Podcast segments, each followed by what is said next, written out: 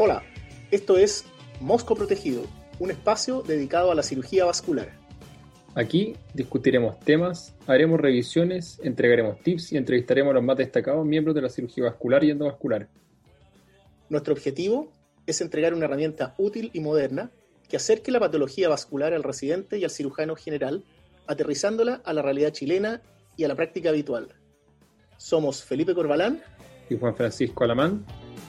Esto es Mosco Protegido.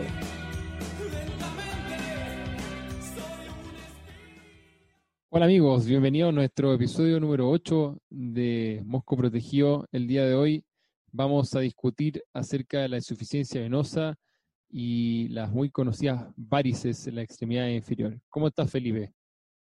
Muy bien, Juan Francisco.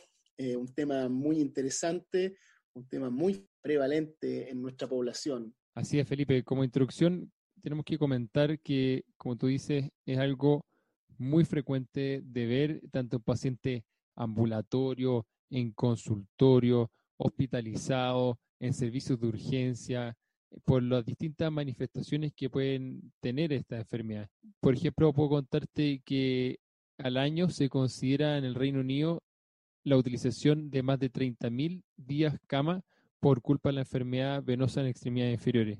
Por lo tanto, provoca gastos y morbilidad. Muchas veces es mal manejada, eh, tanto desde el punto de vista del manejo médico como el quirúrgico. Eh, y esto es porque muchas veces está poco conocida la fisiopatología y el manejo actualizado de la enfermedad. El hecho central de la fisiopatología de la insuficiencia venosa es la presencia de un aumento de la presión venosa en las extremidades inferiores. Esto puede ser a grandes rasgos por dos motivos importantes o bien la incompetencia de una válvula, que puede ser primaria o secundaria, o por la obstrucción de ese trayecto venoso. Actualmente se han abandonado un poco los términos de insuficiencia venosa superficial, profunda, eh, agudo o crónico, y el tema hoy es, se conoce como insuficiencia venosa crónica en general. Puede llevar a diversas complicaciones y manifestaciones, eh, las cuales pueden variar en severidad, tanto desde la telangiectasia o el edema hasta las úlceras venosas complicadas, infectadas. Por eso mismo, puede requerir de cirugía, tanto para el manejo estético como para el, manejo de las complicaciones como la úlcera y la prevención de la repetición de estas complicaciones. Últimamente ha tenido un renovado interés en las últimas décadas secundario a la aparición de distintos dispositivos de manejo endovascular de la enfermedad venosa. Algunos de ellos han tenido bastante éxito y están muy en boga en los últimos años. Y también secundario a la utilización de fármacos que han sido por años muy estudiados para el manejo de la insuficiencia venosa, sobre todo para la resolución de la úlcera venosa. ¿Tienes algún comentario que hacer de inicio, Felipe, respecto al tema de hoy? Sí, Juan Francisco, como tú mencionaste, este es un tema eh, de altísima prevalencia en nuestra población. Yo te puedo mencionar que en el sector oriente, en, eh, el hospital donde yo trabajo, eh, la lista de espera de pacientes para acceder a una consulta con cirujano vascular supera las 2.000 personas. Y la lista de espera quirúrgica de pacientes que están en espera, bien digo, de cirugía de varices bordea los 800 pacientes. Eh, esos son números bastante grandes si consideramos que estamos hablando de un solo hospital. Si eso lo multiplicamos por todos los hospitales, eh, la lista de espera de varices es probablemente la primera o la segunda más grande a nivel nacional. Agregarte en la fisiopatología que la importancia de la bomba muscular de la pantorrilla, porque efectivamente la hipertensión venosa se produce por la falla valvular, que puede ser como primaria o puede ser secundaria a una trombosis maltratada, pero otro factor que incide en, la presión em, eh, ambulatoria es la, la, efectividad de la bomba muscular de la pantorrilla, que es en el fondo el corazón venoso, que es aquella que impulsa la sangre desde las piernas hacia arriba. Y, y, también recordar el concepto de presión ambulatoria, que la, presión a nivel de las venas, cuando, cuando alguien está de pie, debe ser 90 mililitros de mercurio, cuando uno se pone a caminar, esa presión baja, y baja porque la bomba muscular empieza a impulsar la sangre de vuelta hacia el corazón. Si es que tenemos pacientes con insuficiencia venosa, esa presión ambulatoria no va a bajar lo suficiente y se va a mantener alta. Entonces, es muy importante la bomba muscular de la pantorrilla.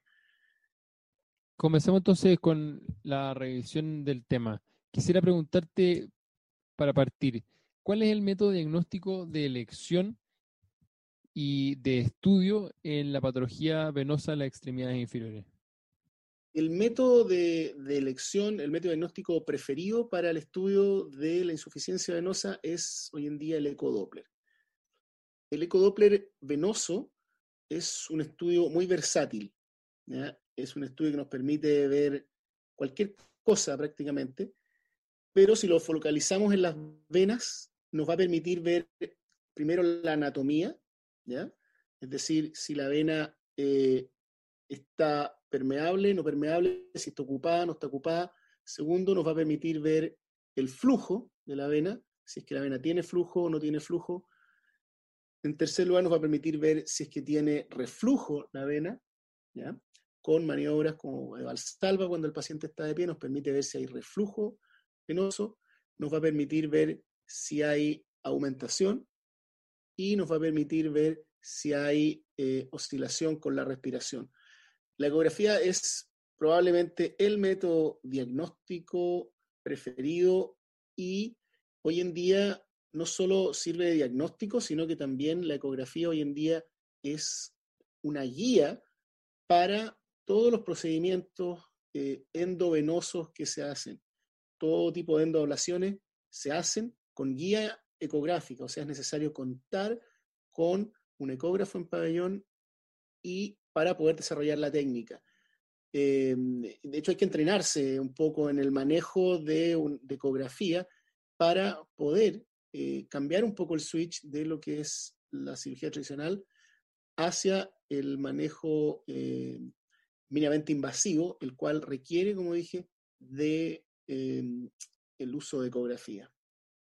¿Y hay algún paciente u ocasión en que tú harías otra imagen aparte de la ecografía Doppler de extremidades? Efectivamente, la ecografía es muy útil del ligamento inguinal hacia abajo, de todas maneras. De ahí hacia arriba, ¿ya? estamos hablando del eje ilíaco y si queremos el eje de cabo, eh, se puede ver con ecografía, pero solamente en pacientes que son muy flacos.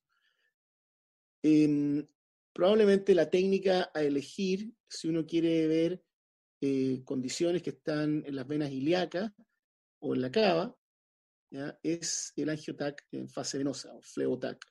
El fleotac nos va a permitir ver alteraciones como síndrome postfleítico de las venas ilíacas, por ejemplo, trombosis de las venas ilíacas, u otros síndromes como el síndrome de May-Turner o el síndrome de Cascanueces, eh, que son compresiones de las venas eh, por estructuras vecinas como la arteria, los huesos, la aorta, etc. Eh, dentro del abdomen, dentro de la pelvis, eh, creo que el TAC es lo que sirve, pero aunque uno tuviera em, que hacerle un TAC a un paciente por sospecha de algo intrapélvico, intraabdominal, la ecografía en general en los pacientes con insuficiencia venosa va de todas maneras. Juan Francisco, mira, te quiero preguntar ahora algo que siempre es algo que nos preguntan bastante, eh, muchas interconsultas son por este motivo. ¿Qué pasa en aquellos pacientes que se hospitalizan por otros motivos, ya, sea por un motivo médico o quirúrgico, y el paciente tiene una insuficiencia venosa? Eh, ¿Cómo hay que manejar ese paciente y si ese paciente tiene o no mayor riesgo de enfermedad tromboembólica? Efectivamente, es una duda que suele ocurrir en los servicios de pacientes hospitalizados. Y la primera respuesta así a lo rápido es decir que las varices mismas no necesariamente se relacionan con una mayor probabilidad de tener TDP. Lo que sí se relaciona es, primero, las complicaciones de las varices o, segundo, la razón de las varices que tenga este paciente en particular. Primero, respecto a las complicaciones de las varices, por supuesto que si hay una tromboflebitis superficial suficientemente extensa que pueda comprometer el callado eh, de su unión al sistema profundo, por supuesto que en esos casos va a haber un riesgo de tener una enfermedad tromboembólica profunda. Aparte de eso, si alguien tiene insuficiencia venosa con manifestación de varice, quiere decir que es posible también que tenga una insuficiencia venosa del sistema profundo y con ello un grado de éstasis que va a tener mayor probabilidad de enfermedad tromboembólica. Por lo tanto, el paciente que tenga varices debe ser evaluado integralmente su riesgo tromboembólico como cualquier otro paciente hospitalizado, pero posiblemente tener en mayor consideración la insuficiencia venosa que acompaña al paciente como un factor de riesgo relativo para enfermedad tromboembólica. Bueno, efectivamente las varices, si uno las pone en cualquier score, eh, anotan puntuación, por así decirlo, para, eh, para el riesgo del paciente. Y, yo creo que el mensaje aquí es que hay que eh, tener claro cuál es el protocolo institucional de cada hospital para la prevención de la enfermedad tromboembólica. Juan Francisco, quiero preguntarte ahora eh, acerca de las varices. Ya vamos entrando directamente al paciente que tiene varices y, por supuesto, insuficiencia venosa superficial. Eh, hay diversos tratamientos hoy en día, por supuesto, pero hablemos del tratamiento médico de las varices. ¿En qué consiste el tratamiento médico de las varices y, qué grado de utilidad tiene para, para los pacientes o los pacientes con varices? Efectivamente, hay una parte muy importante del tratamiento médico. Este puede ser tanto farmacológico como no farmacológico.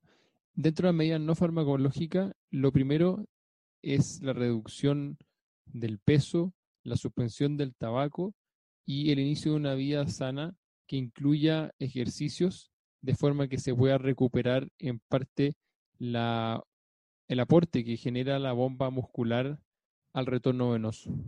Junto con eso es importante el tabaquismo, considerar el riesgo eh, y la enfermedad endotelial que provoca, que también se va a asociar a, mayor posibilidad de, enfermedad venosa.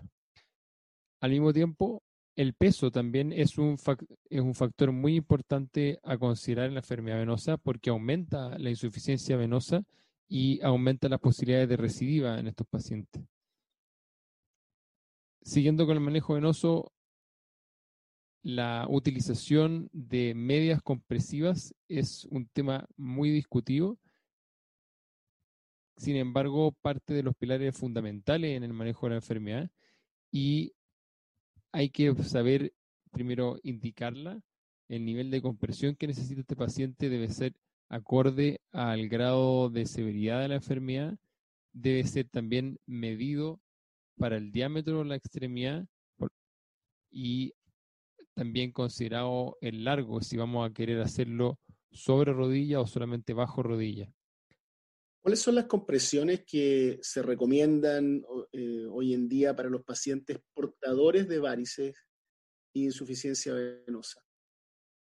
En general, entre 25 y 30 milímetros de mercurio van a bastar de presión en tobillo para un paciente que tiene una enfermedad solamente varicosa. Pero si ya hay una úlcera o si ha habido úlcera y debemos prevenir su reaparición, se necesita sobre 30 y habitualmente 40 milímetros de mercurio. Por supuesto que es una parte clave en la indicación de, de las medias compresivas, la evaluación y descarte de enfermedad arterial.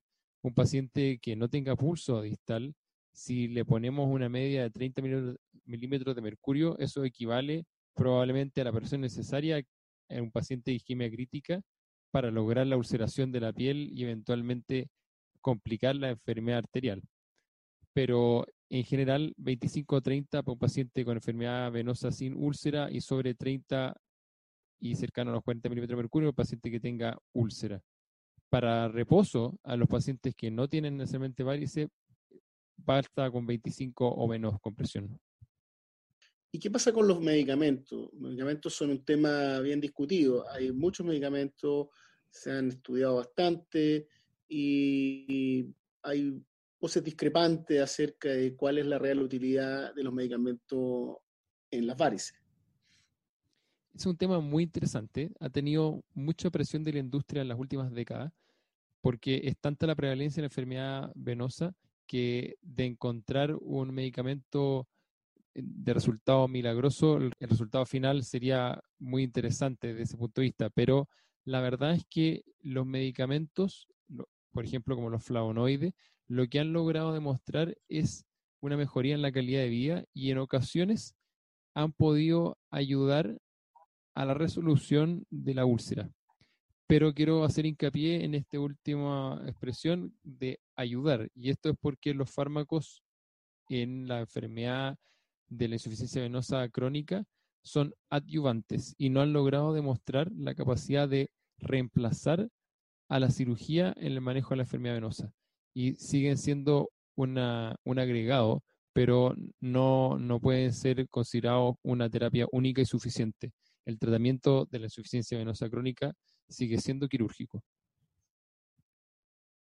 Efectivamente, los fármacos son eh, terapias adyuvantes. Yo, creo que no son la terapia, el eje de la terapia no son los fármacos. Los fármacos en algunos pacientes son útiles para disminuir los síntomas, en algunos casos disminuyen un poco el edema, pero, pero, el eje de la terapia aquí es la compresión elástica y en los pacientes que esté indicado la terapia quirúrgica o de endoablación, que es lo que más se hace hoy en día.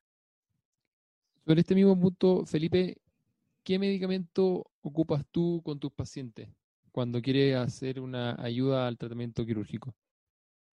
Yo, yo básicamente ocupo flavonoides, es lo que más uso y creo que son bastante bien tolerados por los pacientes. Eh, efectivamente, hay, hay en, un grupo importante de pacientes reducción de los síntomas, no una abolición de los síntomas, pero sí una reducción. Hay em, poco efecto colateral, porque estos medicamentos pueden producir cefalea, pueden producir un poco de dispepsia, dolor o molestia epigástrica, eh, y también hay un poco de efecto placebo, que es real. Eh, eso está estudiado y, aparentemente tanto estos fármacos como muchos otros tienen efecto placebo. Eso es lo que principalmente uso flavonoides. Pasemos ahora, Felipe, al manejo quirúrgico de la enfermedad venosa. El manejo quirúrgico de la enfermedad venosa tiene una larga historia en la cirugía eh, moderna y ha pasado por distintas épocas. Inicialmente hubo mucho interés en ofrecer un procedimiento que permitiera reparar el sistema venoso, tanto superficial como el profundo y la perforante. Actualmente, el manejo va un poco más a la eliminación de las venas dañadas y asume la redistribución del flujo mediante lo que conocemos como un sistema redundante, que es todo el sistema venoso de la extremidad inferior. Y de este último punto, también ha habido una variación en los últimos 15, 20 años. Hemos pasado de la cefalectomía tradicional, de distintos largos de la vena o de distintas formas de realizar el procedimiento, a técnicas mínimamente invasivas que en los últimos años han eh, tomado gran vigor y son muy utilizadas tanto en Chile como en el extranjero. Estas últimas técnicas confían en la endoablación de la vena y no la retiran, sino que más bien coaptan sus paredes y confían en que no van a volver a abrirse. Por eso miden su éxito, por ejemplo, en sobrevía libre de permeabilidad de la vena safena. Estas técnicas se iniciaron con técnicas de ablación por calor, principalmente la radiofrecuencia y la utilización de láser, y en los últimos años se le han sumado técnicas no, no asociadas a calor como las técnicas químicas de ablación de la vena safena. ¿Cuál es tu parecer del el manejo mínimamente invasivo actual, Felipe? ¿Crees que es una respuesta a la patología venosa? Así es, Juan Francisco. Las técnicas de endoablación son hoy por hoy las técnicas preferidas. Eh, lo primero que llegó fue la termoablación con láser y el láser ha tenido una evolución bastante rápida, vertiginosa. Los primeros láser eran mm, de 810 nanómetros, no eran láser muy adecuados, se usaban unas fibras lineales, o sea, que disparaba el láser hacia el frente. Hoy en día se cuenta con fibras radiales, con láser de 1470, ha evolucionado. Después apareció la radiofrecuencia, que también evolucionó en, la forma de administrar el calor, y hoy en día el dispositivo que, que administra la radiofrecuencia es bastante simple, la curva de aprendizaje es bastante corta, y yo creo que esa es la principal ventaja si uno quiere medir entre láser y radiofrecuencia de la radiofrecuencia sobre el láser, es que la curva de aprendizaje de la radiofrecuencia es más corta, eh, es más como amigable para el cirujano que está partiendo con la técnica. Y después están las técnicas de eh, endoblación no térmica, que se llaman no térmica no tumescente. Y se llaman no térmica no tumescente porque cuando uno hace cualquier técnica de termoablación, tiene que inyectar suelo fisiológico alrededor de la vena safena, ¿ya? para bajar un poco la temperatura del tejido circundante y para separar la vena de, otras estructuras, primero de la piel, ya si es que la vena es muy superficial, y del nervio cuando ya no vamos bajando en el muslo a nivel del tercio medio distal del muslo, donde el nervio safeno va a empezar a acompañar a la vena safena, es importante hacer una buena tumescencia para no producir la lesión térmica del nervio. Entonces, las técnicas, las técnicas químicas o no térmicas no tumescentes usan, digamos, algún producto que se introduce dentro de la vena y no es necesario hacer esa tumescencia de la vena porque no, las estructuras vecinas no se van a calentar, no se van a quemar. Y ahí tenemos básicamente dos técnicas que están disponibles, que son una, el uso de cianoacrilato, el cual se introduce básicamente con la misma técnica, se, se funciona la vena a nivel de la rodilla más abajo, se sube hasta el callado, o sea, hay una distancia que se respeta, que son 5 centímetros, los primeros 5 centímetros, y después se va inyectando gota a gota hacia abajo sellando la vena safena. Y por último hay otra técnica que es la técnica de ablación mecánica o mecánico-química, en la cual también se hace lo mismo, se sube un catéter y el catéter gira dentro de la vena produciendo un daño endotelial y eso se le puede asociar la inyección de algún esclerosante. Yo creo que lo interesante a decir de estas técnicas es que son menos invasivas, son más cosméticas, generan menos incisiones en general y se han testeado contra la safenectomía y se han testeado muchas veces unas contra otras. Eh, por ejemplo, se ha testeado radiofrecuencia con cianocrilato, se ha testeado radiofrecuencia con láser, y lo que hay que decir es que son bastante efectivas, o sea, bastante efectivas que las tasas de oclusión de la vena safena a los tres meses bordean el 95%. Varía un poco más, un poco menos, dependiendo de qué técnica se usó, de si el láser era muy antiguo, es muy nuevo, pero en general las tasas de oclusión son buenas.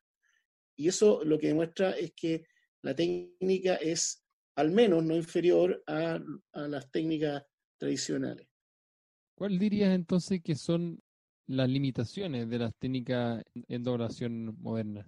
Yo creo que la principal limitación de las técnicas de endoblación es el costo porque se requiere de un equipamiento adicional y, o de un dispositivo adicional a lo que se tiene comúnmente. Em, ahora, una vez que uno vence la barrera inicial, por así decirlo, eh, y es capaz de ambulatorizar cada vez más el manejo de las, de las venas afenas, probablemente eh, el costo se empiece a pagar, por así decirlo. Pero claro, para eso se requiere ya eh, tener un número de pacientes que uno opere semanalmente. ¿Y te parece que haya algún límite de diámetro o de nivel de enfermedad que siga haciendo necesaria la cirugía tradicional de las venas superficiales? Em, bueno, el tema del diámetro de la vena se ha estudiado. Efectivamente, por lógica, uno piensa que si estas cosas actúan desde adentro hacia afuera, mientras más ancha la vena, eh, es más difícil que la vena se selle. Es una cosa que uno pensaría por lógica. Sin embargo, la, mayoría de los dispositivos que, se comercializan, ya sea láser, radiofrecuencia, cianocrilato o, o la técnica farmacomecánica, no, no tienen definido claramente un límite superior hacia arriba. No, no, está así definido dentro de la indicación de uso, por así decirlo. Pero lo que sí se sabe es que en general, cuando las venas sobrepasan los 8 o 10 milímetros, eh, la efectividad del tratamiento empieza a ser, empieza a decaer un poco. Yo pienso que hasta 10 milímetros, 11 milímetros es un diámetro que todavía uno puede tratar con eh, técnicas de endoablación, pero más que eso se empieza a hacer un poco difícil. Probablemente los diámetros mayores ¿ya? respondan mejor a la termoablación con tumescencia, justamente porque una de las cosas que hace la tumescencia es aplastar la vena, y al aplastar la vena aumenta la, cercanía o si se quiere la superficie de contacto entre el dispositivo que se use, láser, radiofrecuencia, con la pared misma de la vena. Entonces es probable que mientras más la vena, uno tienda a preferir más termoablación que métodos químicos. Es un punto muy importante el que tú mencionas del diámetro, porque el gran talón de Aquiles en el manejo quirúrgico de la enfermedad venosa sigue siendo la recidiva. Y todas las técnicas que se han utilizado siguen teniendo una recidiva aproximada de hasta más o menos el 10% de regreso de las varices en los próximos 5 o 10 años. Y distintas técnicas han tratado de disminuir eso, pero ha sido difícil. Y al final lo que hemos logrado hacer con estas nuevas técnicas es principalmente ofrecer menor morbilidad y el regreso anticipado a la vida normal y al trabajo, como tú mencionaste. Así es, efectivamente nadie ha demostrado que en el largo plazo estas técnicas puedan ser mejores. Eh, todas las técnicas de varices pueden recibir y, efectivamente la recidiva es el talón de Aquiles, pero la recidiva muchas veces no está causada o, no está su origen en la técnica que uno usa, sino más bien en la génesis de la enfermedad venosa y en la no corrección de los factores de riesgo del paciente. Eh, por lo tanto, yo estoy de acuerdo absolutamente contigo en que la reciba es un tema que hay que evitar cuando tienes casos de recidiva, busca alguna causa en específico, además de el haber mantenido un peso elevado o el mantener el tabaquismo? ¿Tienes algún eh, enfrentamiento inicial de búsqueda de causas de recidiva en estos pacientes? Bueno, cuando uno tiene una recidiva, eh, es muy importante saber qué fue lo que se le hizo al paciente en la cirugía previa. O sea, cuál de todas las afenas se ablacionó, si, cuál de las perforantes, qué, qué, fue lo que se trató exactamente. Es muy importante, ojalá tener el registro de qué fue lo que se hizo.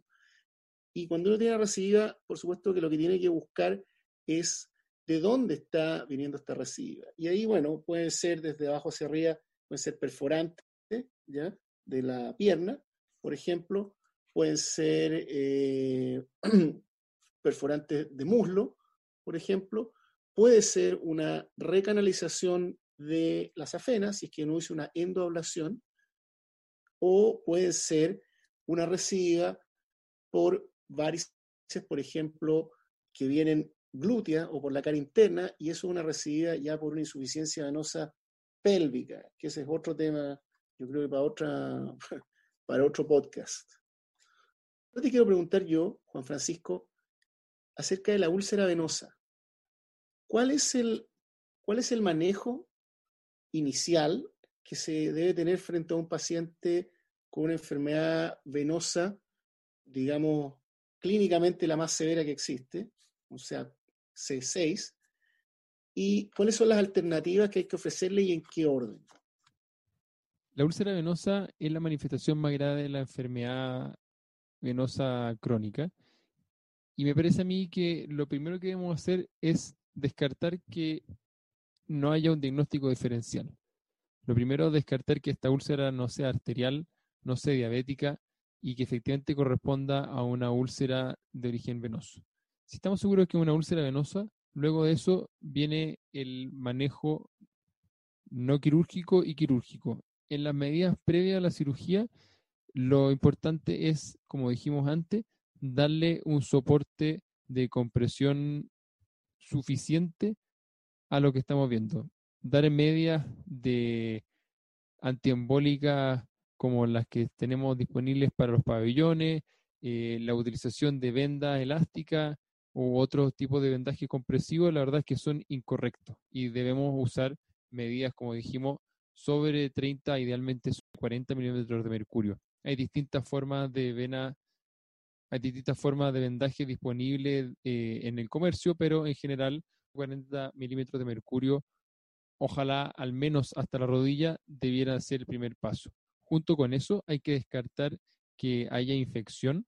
La verdad es que eso puede no ser tan fácil porque las úlceras venosas son muy exudativas y suelen presentarse ante el médico general o el cirujano con muchos apósitos eh, de, mal olor, que han tenido mucho exudado y a veces no es fácil distinguir la infección.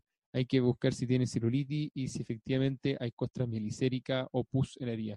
En esos casos es necesario considerar la realización de un curetaje o un aseo en pabellón, además de, evidentemente, antibióticos ajustados eh, a la patología. Si no hay infección, yo creo que el siguiente paso es pasar, el siguiente paso es el manejo quirúrgico de la úlcera. Y esto es de capital importancia porque es muy frecuente ver las úlceras que se hospitalizan ocasionalmente y se van prontamente de alta sin el manejo definitivo, lo cual me parece que eh, es menos ideal y debiéramos resolver el problema de base, toda vez que esto tiene gran morbilidad y es una causa muy frecuente de hospitalización en pacientes, sobre todo de menos recursos. Creo que la técnica a elegir es muy importante y si no tenemos los recursos para ofrecer una técnica de menor invasividad, al menos deberíamos ofrecer una safanectomía tradicional y una crosectomía que permitan eliminar la conexión a un sistema venoso profundo enfermo.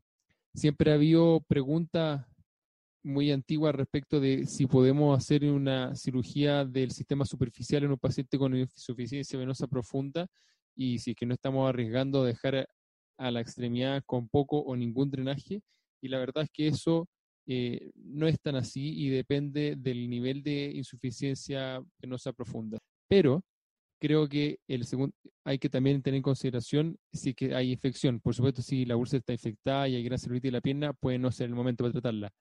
Pero creo que en el manejo quirúrgico de la úlcera venosa ha sido un gran aporte las técnicas mínimamente invasivas como las que estamos comentando antes, porque nos permiten a un paciente que está muy enfermo o a veces infectado, hacer solamente una punción de la vena y lograr tratarla no solamente con poca complicación, sino que además como estamos utilizando una técnica, por ejemplo, no térmica, tratarla en el eje completo, desde la unión con el sistema profundo hasta la úlcera misma.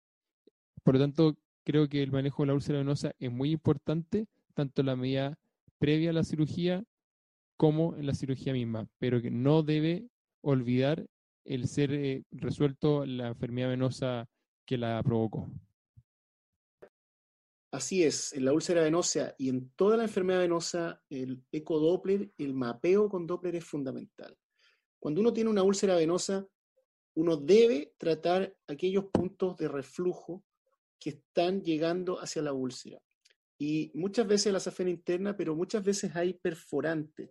Y es de vital importancia que el ecodoppler logre identificar las perforantes insuficientes que están llegando a la úlcera y que están produciendo. Eso es muy, muy importante. Y efectivamente, como tú dices, las técnicas de termoablación ayudan mucho porque eh, eh, son una alternativa menos invasiva para pacientes que están ya con lesiones cutáneas, eh, que están contaminados, pacientes de los cuales uno no quiere hacer muchas incisiones.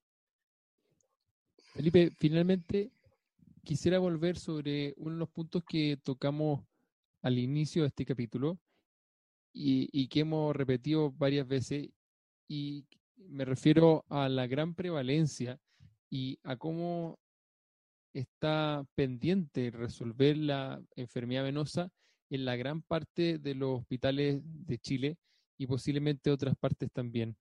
Esto se asocia a morbilidad, a hospitalizaciones, se asocia muchas veces a pacientes de escasos recursos.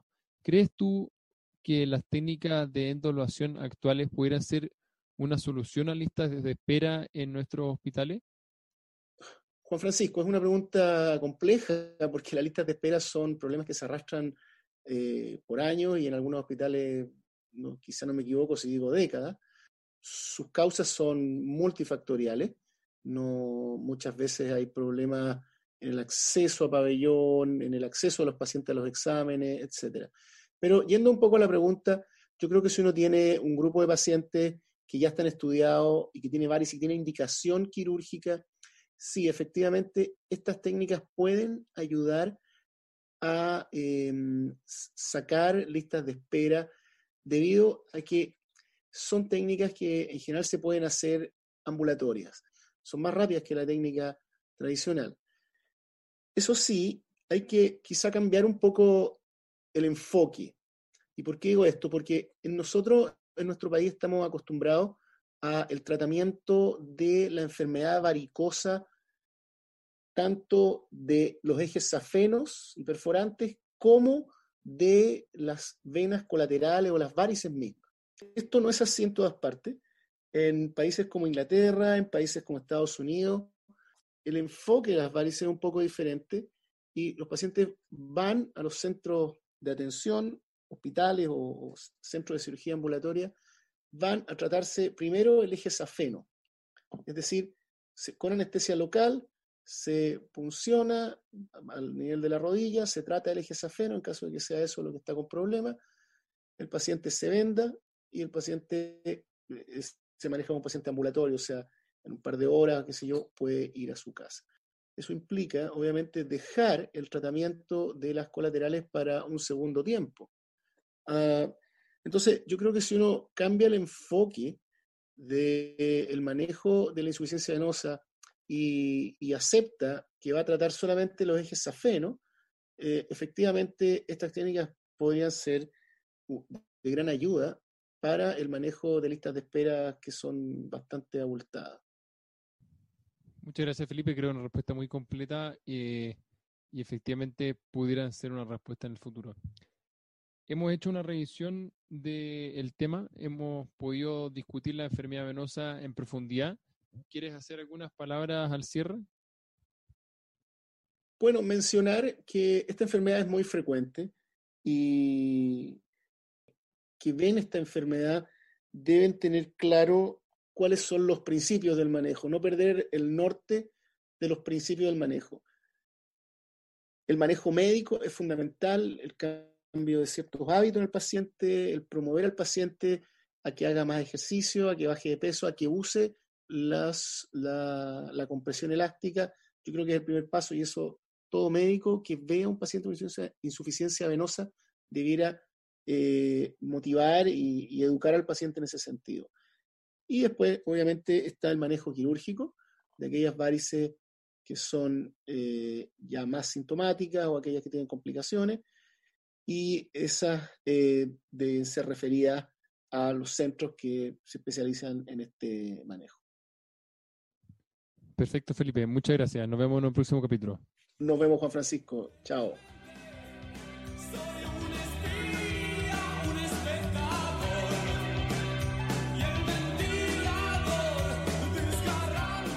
Bien amigos, terminamos así nuestro episodio de hoy. Los invitamos a seguir estudiando y profundizando en el tema. Si tienen preguntas respecto a lo discutido hoy, o si quieren sugerirnos un tema a revisar, por favor no duden en escribirnos a moscoprotegido.gmail.com Esto es Mosco Protegido.